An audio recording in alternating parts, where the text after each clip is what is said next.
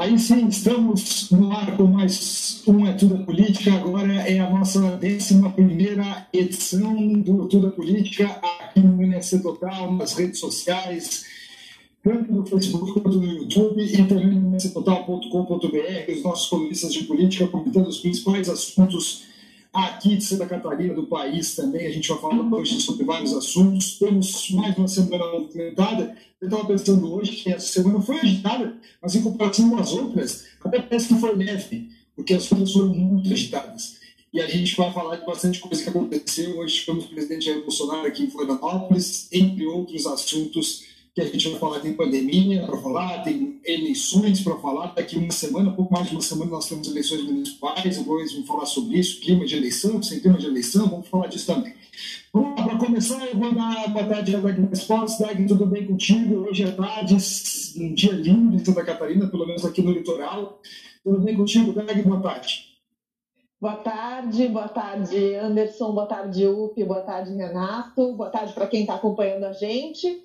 Pois é, como você disse, Anderson, foi uma semana perto das últimas que a gente viveu, relativamente tranquila. Tomara que o fim de semana seja assim também. É, estou tá ouvindo agora, Bela? Ouvindo bem aí, tudo certo?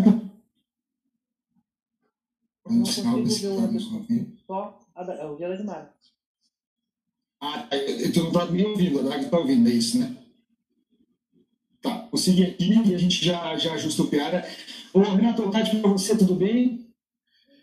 Boa tarde, Anderson. Boa tarde, Piara. Boa tarde, Dagmara e a quem nos acompanha aqui. Eu dou um destaque inicial a respeito das eleições dos Estados Unidos da América. Eu não sabia que havia tanto especialista em eleição americana no Brasil. E como esse assunto ele conseguiu a gente aqui no, no nosso território nacional polarizar ao extremo esse tema também. Há também a questão a destacar de que Jamais a cobertura da imprensa brasileira foi tão intensa a respeito de uma eleição dos Estados Unidos da América. Sempre chama atenção, mas esse ano foi acima da média. Já viu, nós vamos falar sobre isso, eleições americanas, já viu? Piada para falar sobre isso. Nós vamos falar daqui a pouquinho mais sobre isso também, sobre eleições americanas é, na nossa live Cultura Política de hoje, a décima edição, como eu te disse no início. Está me ouvindo agora, porque ela saiu, bom, bom, vamos fazer um entre e sai para ver se, se restabelece o áudio dele. Ele consegue me ouvir. E a gente fala hoje, começa hoje com muita coisa, né? Essa semana, mais uma vez, movimentado, como disse, e a gente, neste início de semana, é, neste final de semana, a visita, teve a visita do presidente Jair Bolsonaro, né? Que aconteceu na aqui na, em Florianópolis, né, na academia da BRF, e, e ele passou por ver um evento extremamente movimentado, né, com muita gente, com... Ouvindo agora, Bela? Agora eu ouço, agora eu ouço também. Então tá. Eu vou te dar boa tarde, tudo bem contigo? Eu vi você ouvindo toda a eleição americana aqui, com vontade de falar alguma coisa, tudo bem? Certo? Bom falar com vocês de novo, Dagmar, Renato, Anderson, quem está vendo em casa. Uma semana em que a política americana tomou conta do, do noticiário, não como disse o Renato, tomou conta de muitas atenções também, mas a gente está na reta final da campanha municipal aqui, em todo o estado, em todos os municípios. Então tem que estar um olho no gato, outro olho no peixe, mas certamente a eleição americana chamando muita atenção porque muita gente entende que os ventos que sopram lá em cima sopram, soprarão aqui embaixo também. E é aí a gente tem que ficar atento. É, isso aí. Vamos lá, então. Vamos começar com o Jair Bolsonaro, que esteve aqui hoje, então, é, em Florianópolis. E a Tati escreveu sobre isso também hoje, tá? E aí, em aglomeração, presidente aqui, que dá pra gente falar disso aí, hein? Pois é, Anderson, uh, não, não surpreende né, que tenha havido aglomeração, é natural né, que uma vinda do presidente da República uh, cause, uh, essa, junte muitas pessoas. O presidente Jair Bolsonaro tem, tem feito isso também com frequência, mesmo durante a pandemia. Agora, o que surpreendeu foi a falta de cuidado né, no evento, um evento com mais de mil pessoas, cada, cada um dos 650 formandos da Academia da Polícia Rodoviária Federal pôde trazer dois convidados, era gente de, do Brasil inteiro, E as fotos que a gente tem do nosso colega Diógenes Pandim mostram que as pessoas estavam muito próximas umas das outras, assim, uh, numa, numa aglomeração que não faz o mínimo sentido para o momento que a gente está vivendo. E aí tem um outro problema que esse evento ocorre uh, no momento em que a região da Grande Florianópolis está de novo em nível gravíssimo de risco, os eventos estão proibidos. E mesmo assim, a gente sabe que ali é uma área de segurança nacional, ou seja, uh, o governo federal pode sim fazer, não há impedimento, né? É importante que a gente diga isso, mas é uma questão de bom senso, né? Eu não sei se vocês concordam comigo, mas não era uh, não era hora de fazer. A gente tem que lembrar quanta gente não fez formatura esse ano. Precisava a Polícia Rodoviária Federal fazer essa aglomeração, dar esse show de descumprimento de regras com as autoridades em cima do, do palco ali, todo mundo sem máscara, inclusive é, eu até publiquei no Twitter essa foto. O comandante-geral da Polícia Militar, o coronel Johnny Toné, a Polícia Militar que é responsável pelo regramento, né, pelo, por fiscalizar o regramento, o cumprimento dos decretos estaduais. E aí o comandante-geral também sem máscara, num evento cheio de gente, pegou muito mal. É, pegou mal mesmo, hein, Renato? Foi, é ruim, né? Ainda mais no cenário que a gente está. Acho que esse é o principal, né? que além do desrespeito a uma regra, claro que tem um Senado Federal ali, mas é de bom tom, de bom senso seguir as nossas regras aqui, diante do cenário que a gente está vivendo, né? O cenário é grande mas ele é complicado. E é o que a gente sempre diz, né? Isso a gente tem um consenso, assim. É, é respeitar as regras. As regras, as regras são respeitadas. Está permitido sair, está permitido ir no restaurante, tem regras para isso. A gente está vivendo uma situação tão doentia com essa polarização que até o óbvio, né? até o absoluto racional e aquilo que faz sentido, que está comprovado, enfim, é questionável. É, partindo de quem é, emite a mensagem, dependendo do emissor da mensagem, do gesto, eu apoio. Dependendo do outro emissor, eu não apoio. Não importa o fato mais. A gente está vendo um momento que não importa o fato mais. Chega a ser ridículo. Chega a ser ridículo. Eu vou fazer uma comparação aqui, um paralelo com as eleições americanas. Ah, então a gente vai ouvir os especialistas. Eu, eu entrevistei a doutora Bustamante, que é diretora de Relações Internacionais da Fies. Quem é que é melhor para Santa Catarina? Ela disse Biden. Entrevistei um professor super equilibrado agora, ontem também, da professor da Univalho. Quem é que é melhor para Santa Catarina? Ele disse Biden. As pessoas não querem ouvir os especialistas, no caso, né? Quem conhece o assunto. Não, é o seguinte, um Biden é, é, contra Trump, Trump é Bolsonaro, então eu quero Trump. Então fica uma coisa de louco, mesmo que aquilo possa representar uh, uh, uma, a demissão do, do cargo dele, do emprego dele, prejuízo econômico dele, enfim. É um negócio inacreditável. Foi um show de horrores. Foi um show de horrores, não por ser o presidente, mas pelo gesto que foi passado. E agora, e agora tem muita gente nos xingando agora, vocês são esquerdistas, não sei o que e tal. Mas, é, gente, é, é ter noção, é ter noção. Primeiro que o ato que aconteceu, ele foi contra a norma. Não pode ter aquela aglomeração ali, quem devia estar Essa informação da Dagmar aí, que ela postou no Twitter, comandante da, da, Polícia Militar de Santa Catarina, sem máscara no evento, mas a regra diz que tem que estar com máscara na rua, pô. Então é um negócio assim, quem tem que dar o exemplo, não está dando exemplo. Como é que o cara lá embaixo vai respeitar a norma. Se quem está lá em cima não está respeitando, a gente, tá, a gente vai olhar. Eu tenho convicção sobre isso. A gente vai olhar. É, daqui a 20 anos, vamos olhar para hoje, para o passado, e a gente não vai acreditar o que aconteceu. Tem as imagens, um pouco das imagens do evento lá de hoje. É uma imagem geral, né? Tinha o público ali, parecia até parece uma, uma, uma tenda grande de evento mesmo, né? O pessoal do meio, esses do meio são os policiais, eles estão de máscara, e aí todo, todo o pessoal ao redor ali na arquibancada. E aí depois ao final tem essa foto aqui, ó. Esse, agora foi. Você está carregando aí. O presidente falou olha aí, olha só. Sem máscara, tem um ali que dá para ver de lado de máscara, mas a maioria das pessoas tem máscara. Parece um evento, se assim, se aqui isso é 6 de novembro de 2020, a pandemia, ninguém acredita. E aí depois o presidente foi para Chapecó, essa imagem é de Chapecó, onde ele desceu ali para depois seguir para o Paraná.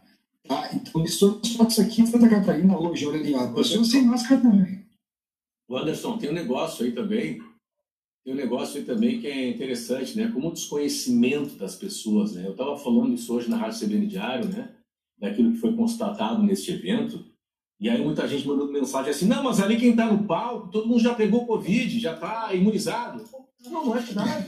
Mesmo, a coisa está tudo muito no ar. Já está provado de que, mesmo em, em, menor intensidade, do ponto de vista estatístico até não é algo representativo, aquele que pegou vai pegar de novo, mas está provado que pode pegar de novo. Pode pegar de novo. Então, essa história de que pegou, está livre e tal, não é verdade. A, a recomendação continua sendo a de usar máscara fica muito ruim, né? O que aconteceu, de fato, não tem nada a ver com o presidente, não é, não é isso. É questão, é o exemplo das autoridades que desrespeitaram a norma e, descumpriram uma orientação que é técnica, né, da, da, da, dos especialistas da área da saúde. O que, eu, o que eu gostaria de contar, inclusive, nem sobre o uso da máscara, sobre a aglomeração, porque, assim, sinceramente, Bolsonaro em aglomeração e sem usar máscara, para mim não é mais notícia há uns seis meses. O que, o que pega para mim é o seguinte: Uh, quem vive do setor de eventos em Santa Catarina está muito preocupado, tem batido muito na tecla, tem batido muito nessa tecla. Então, eu vi uma postagem dessas na, no, no, Instagram durante o evento e eu não pude não concordar. É, é um deboche com um setor em Santa Catarina inteiro que está impedido de trabalhar e ver, quer dizer, eles podem e a gente não, não pode fazer um casamento, não pode fazer uma formatura. Eu não estou aqui querendo dizer que, que o presidente, a Polícia Rodoviária Federal fez, todo mundo tem que fazer. Mas assim, pô, tem gente sofrendo com isso. Tem gente com, justamente, legitimamente sofrendo e lutando para reabrir a sua atividade de negócio. E, a, e as restrições, e aí vem uma, vem uma discussão que é uma discussão que tem que ser feita, e, e, e, o lado técnico tem que ser ouvido, o lado da saúde tem que ser ouvido sobre, sobre a volta ou não dos eventos, mas no momento em que esse setor está sofrendo, tem gente que pode fazer. E tem gente que pode fazer está errado. Não devia ser, não devia ser assim. E tem mais um detalhe, né? Que além disso, uh, os nossos colegas que estiveram lá em loco, uh, o Lucas Paraíso, né, que foi pelo, pelo NSC Total, o Matheus Boaventura pela Rádio CBN, relataram que não tinha nem álcool gel para entrar no evento. Então, você exige do, do empresariado que para a retomada uh, ele tem que tomar todos aqueles cuidados, ele tem que fazer um baita investimento. Quando chega na hora da, do, do, do setor público fazer, aí não precisa de nada. Então, realmente é um recado muito ruim. E outra coisa que, que é importante a gente comentar, que já havia sido questionado esse curso, esse curso da PRF em momento de pandemia, e aí eles explicaram que tinham todo um protocolo a ser seguido, que eles fizeram testes diários de Covid-19. Segundo a informação oficial, eles dizem que ninguém foi contaminado durante esse período do curso, justamente porque eles teriam tomado todos esses cuidados. Aí agora, chega no final, fazer uma, uma, uma aglomeração desnecessária como essa, para quê? Né? Não faz o mínimo sentido. É, vocês, eu, deixa eu só mostrar duas fotos aqui, que eu separei bem rapidinho, tá? Duas fotos que é o seguinte, que a gente vai falar sobre isso também, que é, essa, que é essa sequência de fotos aqui. Primeiro essa foto aqui, que é a governadora Daniela Rainer, que esteve no palco. Ela chegou de máscara, andou de máscara durante boa parte do trajeto ali, até a movimentação e tudo mais, até subir no palco. Mas aí, depois que ela subiu no palco, essa foto que eu já estava sentada lado do presidente, do ministro André Mendonça, mas aí, em seguida da foto, o nosso colega Jorge Pardini fez a foto dela já sem máscara, em cima do palco, ali aglomerada também, dá para ver que não tem metro e meio de distância de ninguém. Então, a governadora tirando a máscara de uma cena para outra. Pode ir, Renato. É, e aí nenhuma surpresa também com relação à governadora, né? Apagou mensagem para o pessoal no feriado sair de máscara e depois apagou a mensagem, vai esperar o quê? Nenhuma surpresa, né? Nenhuma surpresa. Mas, enfim, é, algo que está acontecendo nessa semana e que vocês tocaram na questão dos empresários que estão impedidos, né, de, trabalhar, é, o pessoal que trabalha com eventos, e é muito sensível essa situação porque a gente que trabalha tipo freelancer, né, não é? Muita gente trabalha nessa área, não é com uhum. carteira assinada, o cara trabalha por empreitada eu percebi um movimento, não sei se vocês perceberam até hoje, que reforça essa, essa minha tese, é o seguinte, primeiro no meio da semana, a Câmara de Dirigentes Lojistas em Florianópolis, é, é, criticando aquelas pessoas que não estão respeitando as regras sanitárias e cobrando da municipalidade mais fiscalização. É, com medo, com receio de ter que restringir e voltar a fechar com o cenário. O pessoal está percebendo aí que está aumentando contágio, está aumentando ocupação, internação hospitalar e por aí vai. Hoje, agora tarde há pouco, o Secov, que é o Sindicato da Habitação, divulgou uma nota também na mesma linha, sendo o seguinte, gente, olha, é, nós há risco de nós sermos punidos pela irresponsabilidade das pessoas. Ou seja, se vocês, a nota, o ponto da nota foi esse, se vocês continuarem a ser irresponsáveis, vai sobrar para gente que está cumprindo com a regra, que está respeitando a norma. Então, o setor produtivo está percebendo que a irresponsabilidade das pessoas vai acabar sendo um tiro no pé de todos nós. E do setor produtivo, formal, enfim, o cenário que está se avizinhando, ele é muito sério para Santa Catarina. Não tem solução fácil, não tem solução simples, mas o cenário é muito sério, está vindo calor, final de semana, um baita do sol. Tu acha que eu não estou louco para ir para a praia também, levar meus filhos? Estou de folga esse final de semana. Estou louco para ir para a praia. Estou louco para ir. Agora, posso ir para a praia do jeito que está hoje? Não, eu, eu acho que deveria mudar. Eu, eu, eu defendo que, a, que, se fosse possível ir para a praia. Eu acho que é muito mais é, lógico hoje permitir a à praia, porque o cara pode ir no boteco, a gente pode ir nós quatro aqui. É, nós podemos ir no bar tomar cerveja, a gente vai estar sem máscara e não pode estar na praia. Enfim, eu creio que o mais correto seria deixe para a praia, mas orienta. Distanciamento, separação entre um guarda-sol e outro, uso da máscara e tal. É mais lógico do que hoje, do jeito que a coisa está.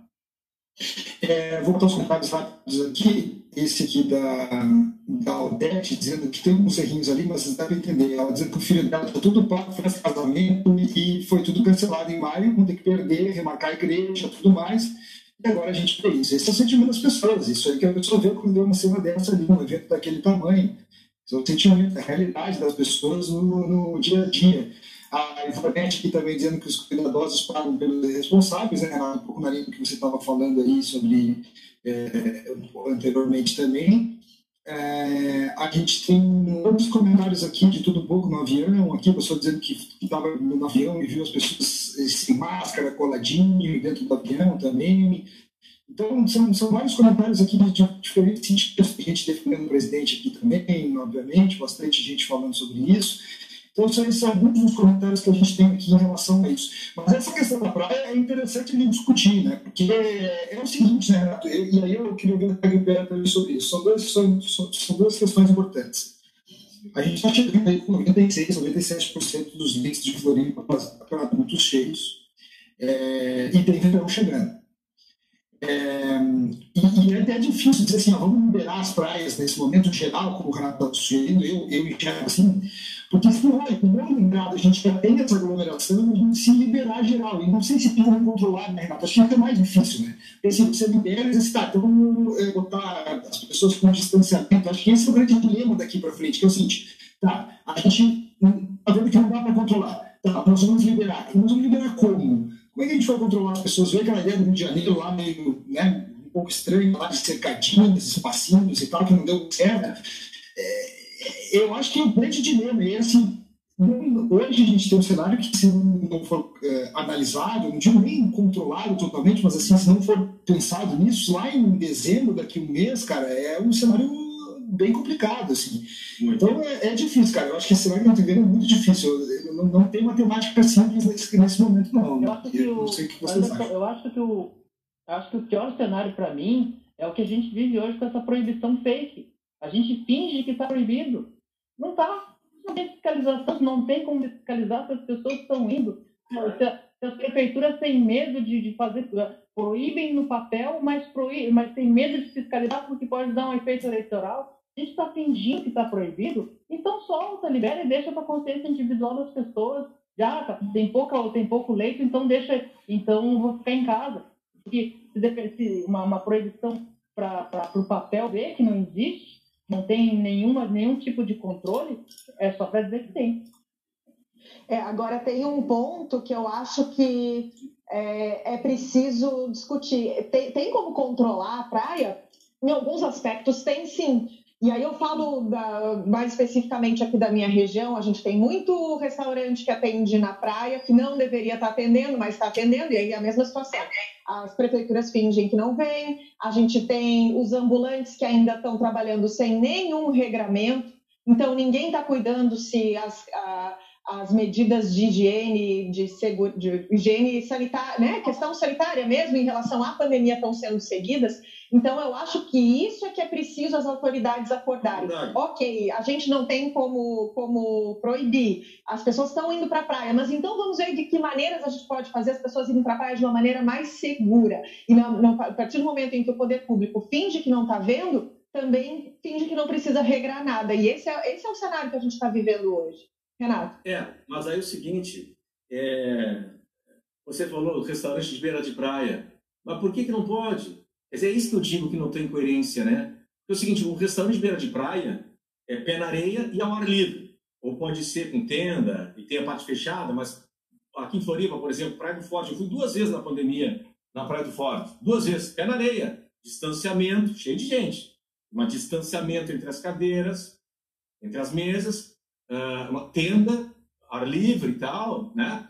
É, é, é, isso que, que não cola, né? Porque por que, que você vai proibir um restaurante ao ar livre ou com possibilidade de mesa na beira da praia e pode ir no shopping? E pode ir num boteco tomar cerveja? É isso que não faz sentido. E como disse o Piara, não tem como segurar mais. Então o que a gente tem que trabalhar é a linha da conscientização, ou restrição, ou fazer escolhas. Se a gente perceber, os médicos infectologistas, eles têm falado muito com o passar do tempo, até mudou um pouquinho o discurso, eles têm falado muito que as crianças estão, estão, entrando em parafuso, né? O dano para as crianças, em relação a esse período aí de tudo só no celular e só, no, só na TV e tal, para formação, num momento super importante para elas, fora da aula, os médicos infectologistas têm falado o seguinte, olha, agora, infelizmente, é hora de fazer escolhas. Eu escutei um médico dizendo o seguinte, eu falo com muita pena isso, falo com muita dó, mas um médico dizendo o seguinte, professor da USP, dizendo assim, olha, nós escolhemos entre o boteco e a escola, escolhemos o boteco. Na Europa, entre o pub e a escola, eles preferiram a escola. Agora, eu falo, repito com muita dor isso, porque eu sei que o cara do bar, ele tem que pagar a faxineira que depende daquele serviço, ele tem que pagar o garçom, ele tem que pagar o fornecedor, eh, ele paga o prestador de serviço, enfim se fecha, ele fica em dificuldade. Então, é com muita dó que eu estou falando isso, mas as nossas escolhas no Brasil são diferentes das escolhas lá na Europa. Renato, e tem mais um ponto que outro dia, eu não lembro quem era a entrevistada da Renata Lopretti no assunto, aquele podcast dela, que é interessantíssimo. E, e, ela falava sobre a questão da volta às aulas. E a especialista que ela ouviu, que eu lamento não, não lembrar agora o nome, ela diz o seguinte, que a gente criou no Brasil um cenário é, que, que acaba fazendo com que as pessoas não tenham confiança para levar os filhos para a escola. E isso é que é muito ruim. A gente viu lugares onde as escolas abriram e a maioria dos pais não mandou os filhos, por quê? Porque pensa, ok, eles estão aqui em casa, eles, a, a gente está tomando os cuidados. Só que eu não sei se a família, dos, as famílias dos, dos coleguinhas toma cuidado, usa máscara, tal, tal, tal. Então, a gente criou um cenário muito ruim. E, e se a gente está vivendo hoje esse drama na questão da educação, que é um drama mesmo, você tem razão, os, os, as crianças querem voltar às aulas, vai ter prejuízo, só que o cenário foi criado de uma maneira tão ruim, a nossa gestão da pandemia foi tão ruim em tantos aspectos que as pessoas, os pais têm desconfiança, muitos, de mandar os filhos de volta para a escola. É. Para ressaltar o que disse o, o Renato, o, o, dono do boteco, esse, ele não faxineira, ele tem que pagar o poder público, ele tem que pagar o imposto municipal, estadual, federal. Exato, e a única claro. coisa que ele conseguiu de vantagem nessa pandemia foi poder postergar esse pagamento e, em muitos casos, postergar para um momento pior. Uh, então, uh, uh, hoje, tem muitos lugares que até gostariam de estar novamente fechados, mas se fechar, fecha de vez.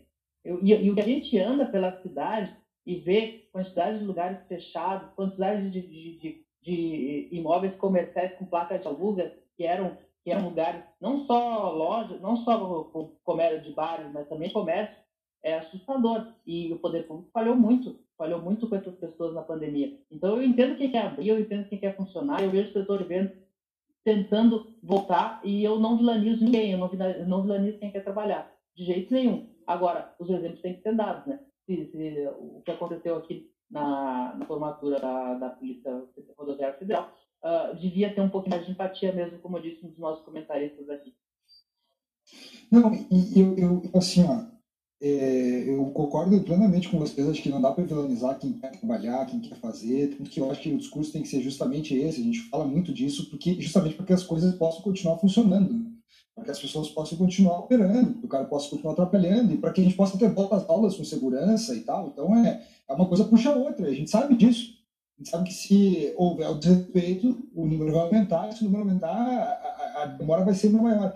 Eu só quero falar aqui, eu não sei se o Renato viu esse número, acho que ele viu ou, ou, leu sobre isso, que na pesquisa Ibope, na última aqui de Florianópolis, foi feita uma pergunta para as pessoas sobre volta às aulas. É, foi perguntado para as pessoas sobre é, o que, elas achavam em relação a isso e tal, é, se deveriam não voltar às aulas. Eu abri o número aqui agora para poder usar aqui, mas essa pesquisa é só... 60%, né? é, é só de Florianópolis, tá? Essa pesquisa, só, não, aqui, ó, retorno, em relação ao retorno às aulas presenciais é, neste ano. Quem concorda totalmente ou em parte são 22%. 3% fica naquela, no, concorda e nem discorda, no meio termo, e aí quem discorda totalmente é 60% e em parte é 13%. Então discorda totalmente ou em parte 73%, e concorda em parte ou total 22% e 3% não é, fica no meio do caminho e o imposto não respondendo. As pessoas estão é, inseguras ainda. É, é, te confesso que até me surpreendeu, eu tinha visto esse dado aí. Mas por isso a questão da liberdade, né? Da liberdade, né? Tanto das escolas particulares como do poder público, é, de dar a condição para as pessoas escolherem e ofertar o ensino remoto para quem quiser continuar remoto. É isso. Né? E dar liberdade e a condição sanitária com testagem, com monitoramento, com rastreabilidade para quem quer voltar. É isso. Agora a gente está vivendo uma situação muito complexa também, viu, Anderson, Dag e Impiara, que é o seguinte, né? Tem aquela decisão judicial das escolas particulares que determina que pode voltar, independentemente da classificação de risco para as escolas particulares. E aí tem uma confusão, porque tem um prazo aí que o, o Cinep acha que termina hoje o prazo para o Estado estabelecer as normas sanitárias, e o Estado diz que acha que termina dia 11. Mas aí tem que decidir, tem uma decisão judicial que garante a volta às aulas nas escolas particulares. Uhum. E aí, como é que fica? É, assunto volta para as aulas é bom, é interessante, tem que discutir. E aí eu sei também falar falou sobre isso no Dia hoje, que deve ter mudança, né? A governadora falou para a gente na entrevista, né, que iria fazer ajuste na questão da volta às aulas, e realmente isso está colocando em prática, então hoje, tendência acontecer hoje, segundo o Fará. Fará também informou hoje de manhã que o André Mata Ribeiro, secretário, deve ficar na pasta. E aí nisso eu quero entrar nos primeiros dias da governadora Daniela Rainer eu vou ser bem direto para vocês. Eu vou fazer perguntas, eu quero ouvir de vocês. O pior é, o que, que você me diz desses primeiros 10 dias do eu, eu, vou atender o telefone e já volto aqui, tá? Pera aí. Por favor, por favor, deixa o cara lá esperando. Calma aí. Ah, chegou a pizza do Renato. É, oh, cara, é, me diz o seguinte, seu direto assim, é, você esperava mais? Era dentro do que você esperava? Decepcionou ou não? Primeiros, as, as primeiras na prática, duas semanas de, de Daniela Rainer no governo do Estado foram dedicadas a fotos, né? Foto com Júlio Garcia, foto com vice-presidente Mourão, foto com Bolsonaro, uma foto suada depois de, muitos, de muitas horas em Brasília, conseguiu aquela foto. Fotos, muitas fotos. Uh, o Diário Oficial está com muito pouca, muito pouco papo uh, nessas duas semanas. A, a nossa conversa com ela na semana passada Uh, ela indicava que poderia o governo começar a ter a cara dela. Ela tem um secretariado que é o secretariado de Moisés. Ela só trouxe o general Ricardo Miranda uh, Casa Civil, que era um cargo que estava vago, então não, não tinha dificuldade de preenchimento. A confirmação hoje de que a Mota fica na, fica na, na Secretaria de Saúde só tem uma leitura. Ela não conseguiu outro nome. Porque ela tentou. Ela passou a semana atrás de um outro nome que representasse essa mudança que ela quer fazer na, na, gestão da saúde, principalmente em relação à pandemia, e ela não conseguiu nome. Então, ela, ela com, com, com, o atual secretário, vão fazer alguns ajustes, mas uh, tudo o que aconteceu, uh, a gente vive um momento que parece que a gente não tem um governo.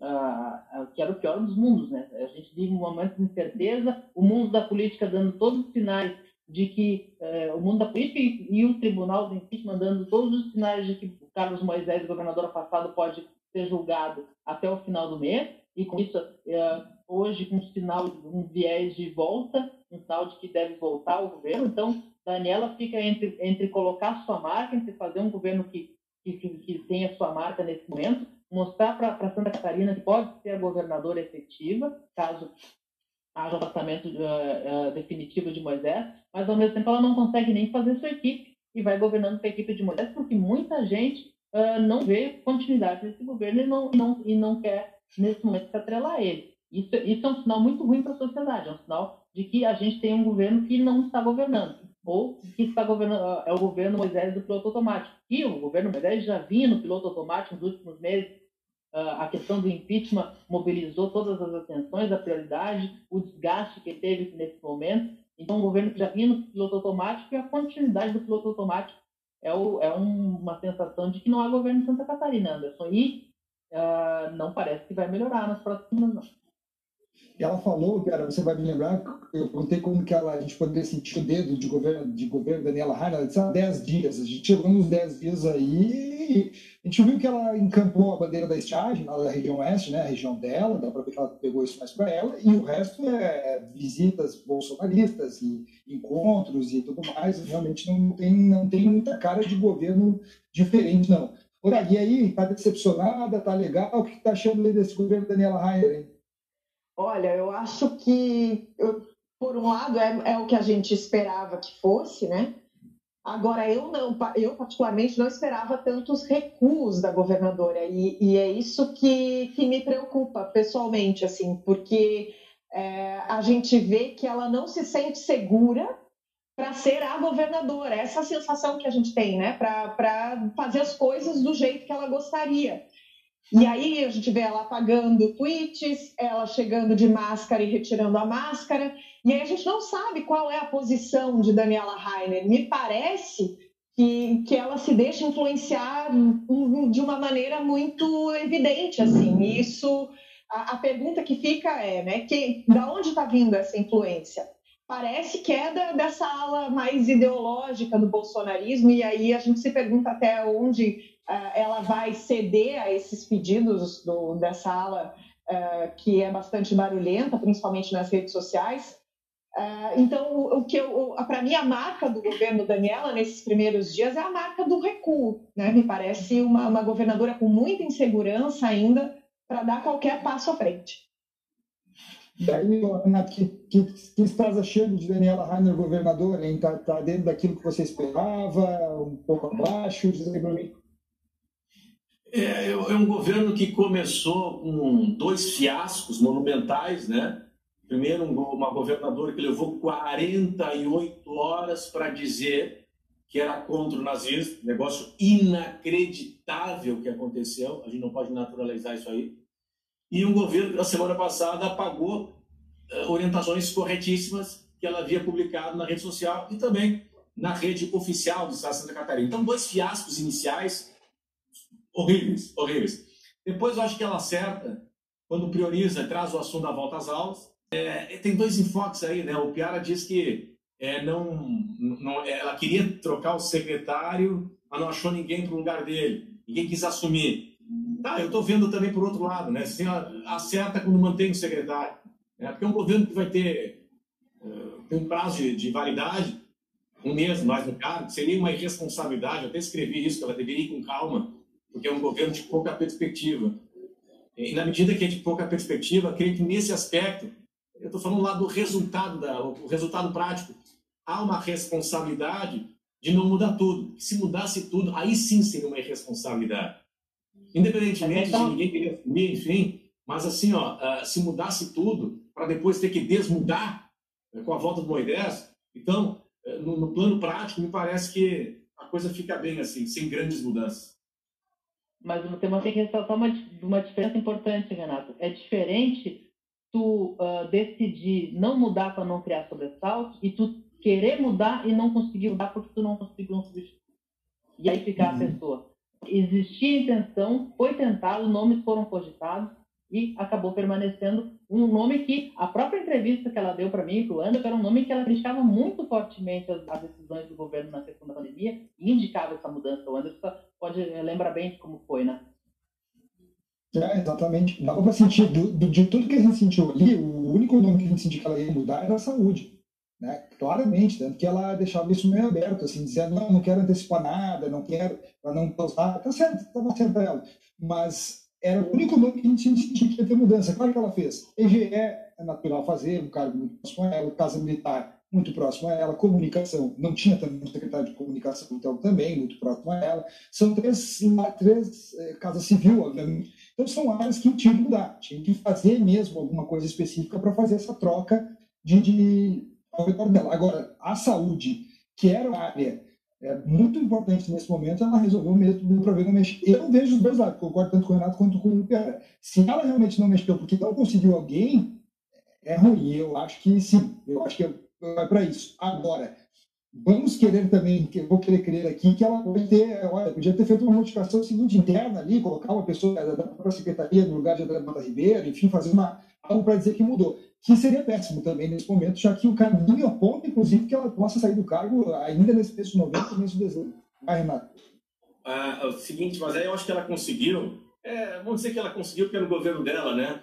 É, com a permanência do secretário André Mota Ribeiro, essa informação que o Rafael Faraco trouxe, né, com relação às aulas presenciais, o governo deve autorizar nas regiões com nível grave, é na cor laranja, no mapa, como já ocorre nas áreas em amarelo e azul. Não tem nenhuma área em azul ainda, né? Então, a partir daí, municípios e instituições tomam a sua decisão.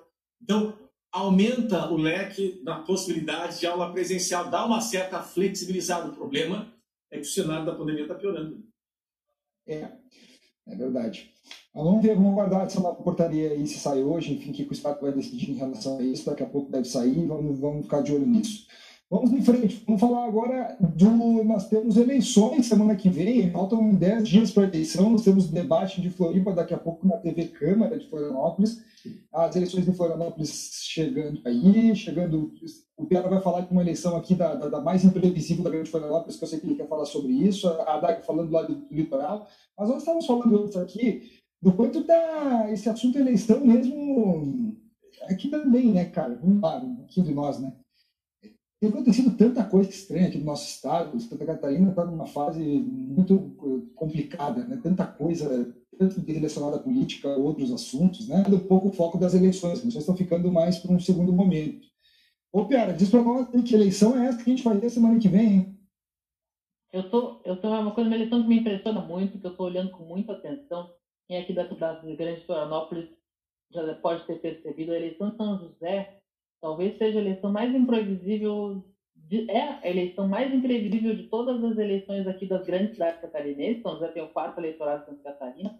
A, a, a, gente não tem muitas pesquisas lá, a, e, mas as que têm circulado nos bastidores indicam assim: uh, o candidato que lidera uh, com, com 16%, porque é uma quantidade imensa de candidatos, são nove candidaturas, e todas muito parelhas uh, no potencial de, de questão de voto. Então a gente vê assim uh, a possibilidade tem, tem cinco ou seis nomes ali que tem chances reais de se eleger, porque está todo mundo mais ou menos na margem de erro, uma campanha muito muito estranha. A gente tem a gente tem lá, por exemplo, candidatos que representam que vieram da Câmara de Vereadores, por exemplo, como o Orvino Coelho do, do PSD, como o Cloni Capitano do PL, que representa essa política mais tradicional, o Orbino tem o apoio da prefeita Zeliana.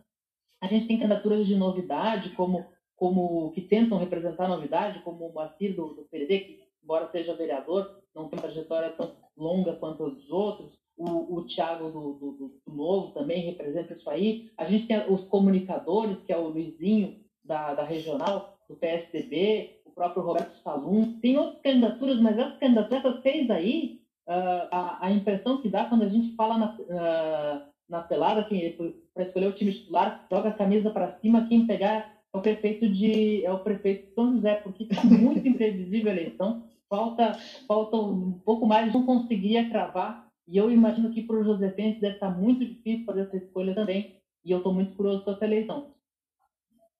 É, legal mesmo, só de falar aí já, já deu para sentir. Palhoça, está um pouco, tem, temos é, dois, três nomes, né, um pouco mais definidos, ou pera? Em Palhoça, em Palhoça tem três nomes que afunilam essas atenções aí, porque são o, o Ivone Souza, que já disputou outras eleições, chegou a ganhar, chegou em 2012, chegou a ficar na frente do Camilo, mas teve essa candidatura indeferida porque brigou com o próprio partido. Tem a candidatura do Sérgio Guimarães, do PL, que pega um pouco o bolsonarismo. E tem o candidato do prefeito, que é o Eduardo Prestes, do, do, do PSD, que é tem o apoio do prefeito Camilo Martins, que, pelas, pelas que se fala nos bastidores, ele conseguiu equilibrar, ele saiu muito atrás porque era o mais desconhecido e conseguiu equilibrar o jogo. Então, lá também é uma eleição pouco previsível. Não são seis nomes uh, com chance assim. A gente vê o seguinte, uh, que a máquina da prefeitura está funcionando, uh, quanto mais presta essa trela a Camilo, melhor o desempenho dele. Isso deu uma equilibrada entre esses três nomes. Também não faço previsão lá, não, não arrisco um nome, mas é uma eleição também imprevisível, não tanto quanto a de São José, mas outra eleição imprevisível que é da Grande Florianópolis. Anderson. Vai. É tua. É, eu estava falando fora do ar com vocês, fazer uma, uma pergunta aí rápida para vocês aqui. Eu, Piara, eu me lembro que em outros anos, aqui na capital, nós tínhamos sempre uma pauta central, né? um assunto que definia, né? que pautava a eleição prefeito, hoje senador, então prefeito Dário Berger se elegeu com um discurso, é que não, é que não lembra né, de abrir a caixa preta do transporte coletivo? Se elegeu com esse discurso, né? Abrir a caixa preta do transporte coletivo. Depois foi sempre questionado, mas a caixa preta? Cadê a caixa preta? Não sei quem, não, eu abri, eu abri, tá. Depois a história de cidade humanizada, cresce, não cresce, é, transporte coletivo ainda, é, Ponta do Coral, o é, que mais? Teleférico com César, né? O teleférico do, do de César, também foi outra o piada, né? Do, o Bondinho era do Nildão, era do Nildão. Era do Nildão? Não era do César? Era do, não, César era do Nildão. Ah, é? Nildão que era do, do PT. Tá. Tá, aí o seguinte, esse ano não tem, né? Teve o caso aí, a, a questão do, do, do, WhatsApp lá do, do prefeito, né? Que, que, virou caso de polícia e meme na internet, um assunto muito sério, muito sério, mas que acabou caindo muito mais no anedotário, por incrível que pareça, pela seriedade do assunto. Até interessante isso, né? Pela seriedade do assunto, acabou caindo mais no anedotário. Ao que parece, segundo a pesquisa, não teve influência negativa no prefeito. Agora, assunto da cidade, que está pautando a cidade hoje, é muito mais um plebiscito uh, gestão Jean ou reprovação da gestão Jean do que um assunto em si na cidade. Não sei se vocês concordam. Eu acho engraçado porque eu, eu como repórter lá em 2006, eu estava numa cerimônia do prefeito Dário Berger em que, quando foi instalada a tarifa única, e ele levou uma caixa preta para a sala de imprensa e abriu a caixa preta e disse: está, está aberta a caixa preta do Que maravilha isso, cara. E dentro tinha os contratos. E aí eu, eu e ele era um calhamaço de contratos, né? E aí eu perguntei muito bom, prefeito, senhor vai colocar na internet isso aí? Boa ideia, ele chamou alguém, porque é para botar na, na internet. que maravilha Primórdios, isso, rapaz. Primórdios da transparência. Que Mas maravilha. não existia lei de acesso, não existia nada ainda. É, tu fala da questão do, uh, abrir a caixa preta do transporte coletivo, a, a própria questão da cidade mais humana que César Júnior trouxe, eram, eram, eram motes que vieram da prancheta do marqueteiro Aliás, o mesmo. É, verdade. vai estar com a própria Então, ah, às vezes, às vezes, é, às vezes ah, um marqueteiro, uma candidato, consegue traduzir os sentimentos da cidade e fazer é e pautar a campanha eleitoral. A gente não viu isso esse ano, que ela é como era na eleição passada, um, mais uma, uma, um, uma candidatura sobre o que, não, o que está funcionando e o que não está funcionando. E uh, eu já contava aí desde a primeira pesquisa, que já tinha uma vantagem menor do que na segunda pesquisa, que o, o ótimo e bom do, do, da, da, avaliação dele na pesquisa era superior à própria intenção de voto. Então, se os adversários não conseguissem mudar a ideia de que a gestão é, está, está num bom momento, que a gestão é aprovada, a campanha ficaria nesse plebiscito. A questão, essa questão gravíssima da denúncia que envolve, da acusação uh, feita contra a Jean, inclusive essa semana a, a, a mulher se posicionou, fez, gravou um vídeo uh, se posicionando pela primeira vez sobre o assunto. é, ela, ela não, não, não, aparentemente não teve esse, esse condão de mudar esse tema para essa questão de, da postura do prefeito, se o prefeito agiu uh, com postura de prefeito quando, quando cometeu, uh, mesmo que tenha sido consentido, como ele fala, uh, um ato sexual dentro de um ambiente público, de um gabinete público. Isso não virou o tema da campanha. Nem mesmo os adversários estão puxando isso com muita ênfase. Tivemos ontem a operação policial na, também envolvendo servidores da prefeitura e a, questão de, de alvarás, etc. Mas uh, isso começa a aparecer com mais força na campanha, na, na propaganda. A gente tem, tem, que ver se é suficiente para mexer com essa eleição. Mas não é a pauta, a pauta da eleição continua sendo Jean Moreira, continua sendo uh, o que ele fez de bom o que ele fez de errado. É então é uma eleição plebiscitária. É uma, é, fica muito complicado para os adversários uh, se, uh, se, eles não conseguirem uh, diminuir a percepção que a maioria hoje tem de que a gestão é boa. Fica muito parecida com a eleição de 2000. A eleição de 2000 foi a eleição em que Angela se reelegeu. A cidade tinha uma percepção de que a, de que a gestão era boa e Angela venceu o primeiro turno. E aí, a, a esquerda muitas vezes está muito focada em ir para o segundo turno, com Elson, com Elson Pereira, comemorou muito a subida a 13% na última pesquisa. Aí vale lembrar, Sérgio Branco foi em segundo lugar naquela eleição em 2000 e ele fez 20%. Ele, só, ele, a esquerda chegar a casa de 20% não pode não ser suficiente, porque Ângela e, e Pedrão também tem que melhorar o para ter segundo turno. E aí você vai ver nessa reta final se isso vai acontecer. Ô, ô e como é que estamos aí em Itajaí, Balneário? Qual está mais disputada? Tá, tem algo mais definido para uma cidade ou para outra ou não? É, a mais disputada é Itajaí, né? Tem essa questão que, que agora foi resolvida da água, nesse momento, inclusive, está ocorrendo uma coletiva de imprensa, mas isso acabou virando o assunto. Então, é, diferente de outras cidades aqui, aqui no estado, acho que, que, esse fato que ocorreu em Itajaí acabou trazendo né, um, um fato para a eleição. Agora, de fato, é uma eleição muito diferente das outras.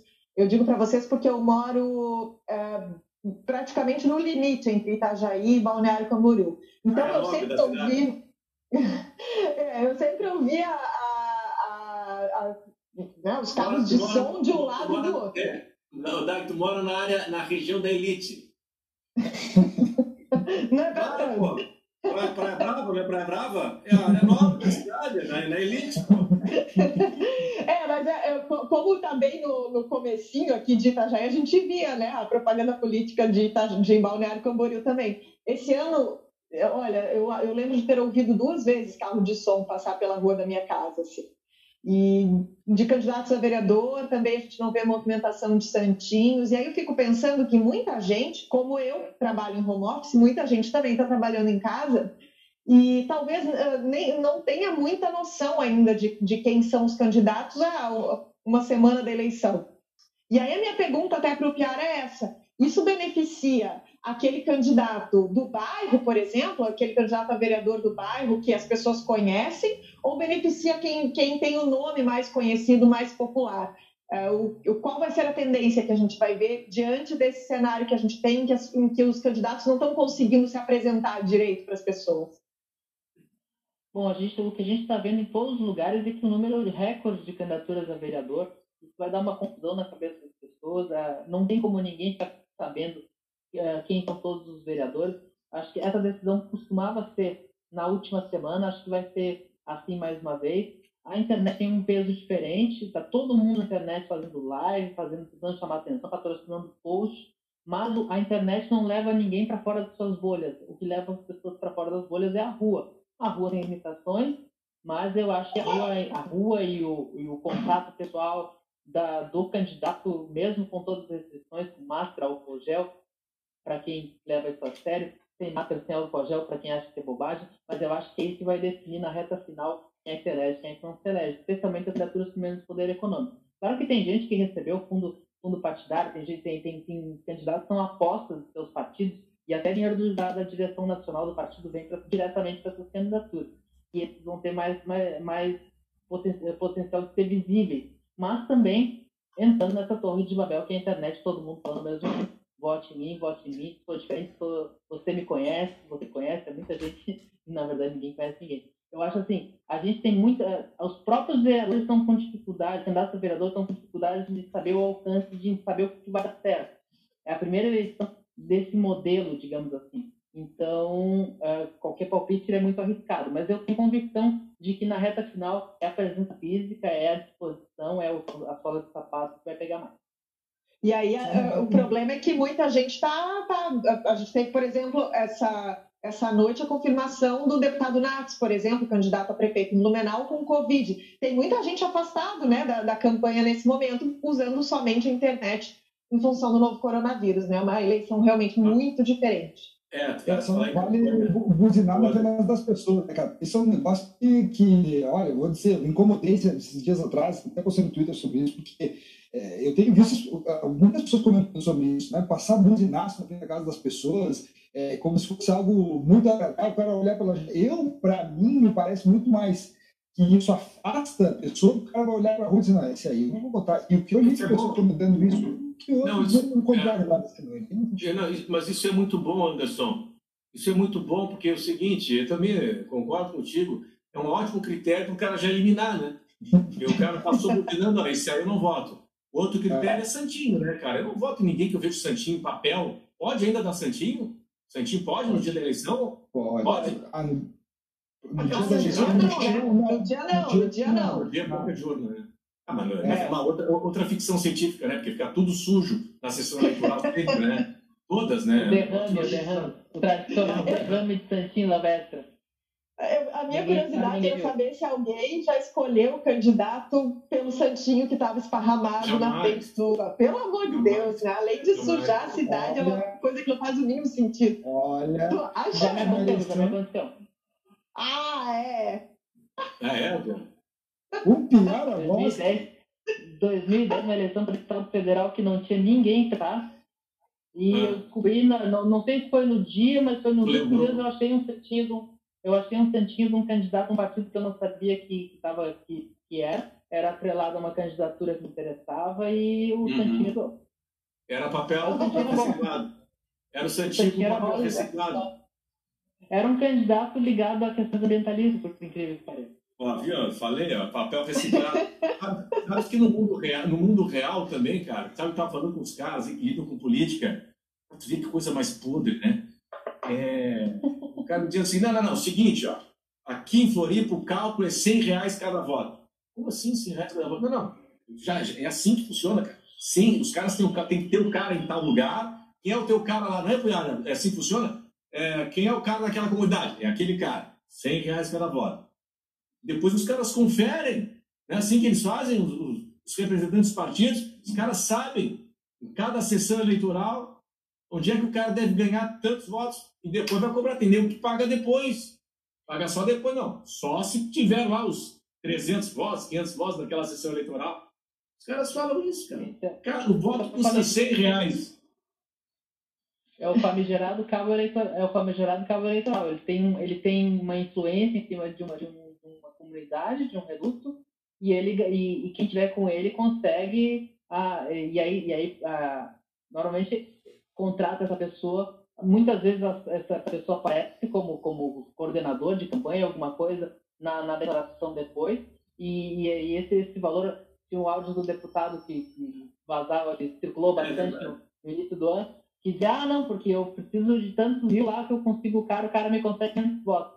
E é assim, e é assim que funciona. A gente tem uma teia eleitoral que é o seguinte: o a, a, liderança comunitária consegue tantos votos e apoia o vereador tal, que é o cabo eleitoral do deputado estadual, que é o candidato que é o cabo eleitoral do deputado federal, que é o candidato que é o cabo eleitoral do, do governador, do senador, que é o cabo eleitoral do presidente. É assim que funciona a teia política e, e, e, é uma teia uma teia muito azeitada e muitas vezes não republicana. Mas, ô Piara, mas então para que proposta? Não, na verdade, para que propósito? Se vale 100 reais, o cara chega lá com 100 na mão e é esse o cara.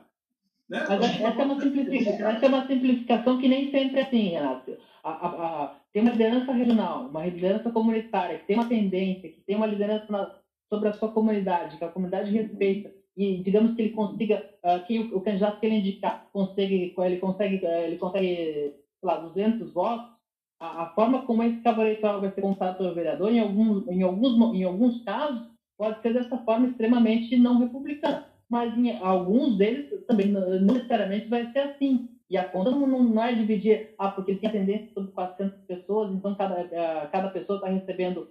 Eu acho que isso simplifica muito a política. Os cabos eleitorais, eles podem ser conquistados de uma forma não republicana e, e podem, eles podem agir de forma não republicana, mas podem agir de forma republicana. Tem muita gente, a, a pessoa tem um trabalho comunitário na sua região e o candidato que quer, ser, quer se eleger vai se aproximar dela e falar, ah, pô, me ajuda aqui que eu levo as pautas para a Câmara. Isso pode acontecer. Agora, vai ter negociação? Aí tem investigação de compra de voto e coisa assim. Agora, não dá para vilanizar toda a teia, toda, toda a conquista de voto. É através de lideranças uh, nos bairros regionais, nem todas elas vão fazer isso. Algumas vão fazer, se investiga. Agora, Sabe tem que... uma, uma figura. Desculpa, Anderson, pode falar.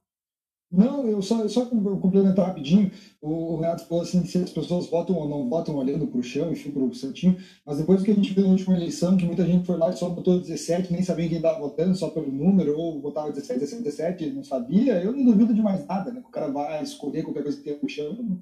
É, é mas daí sem, mas, sem, mas, não, mas sem preconceito também, né, Anderson? Porque da mesma hum. forma como já se, já, já se votou na onda 17, já se votou na onda 13 também, né?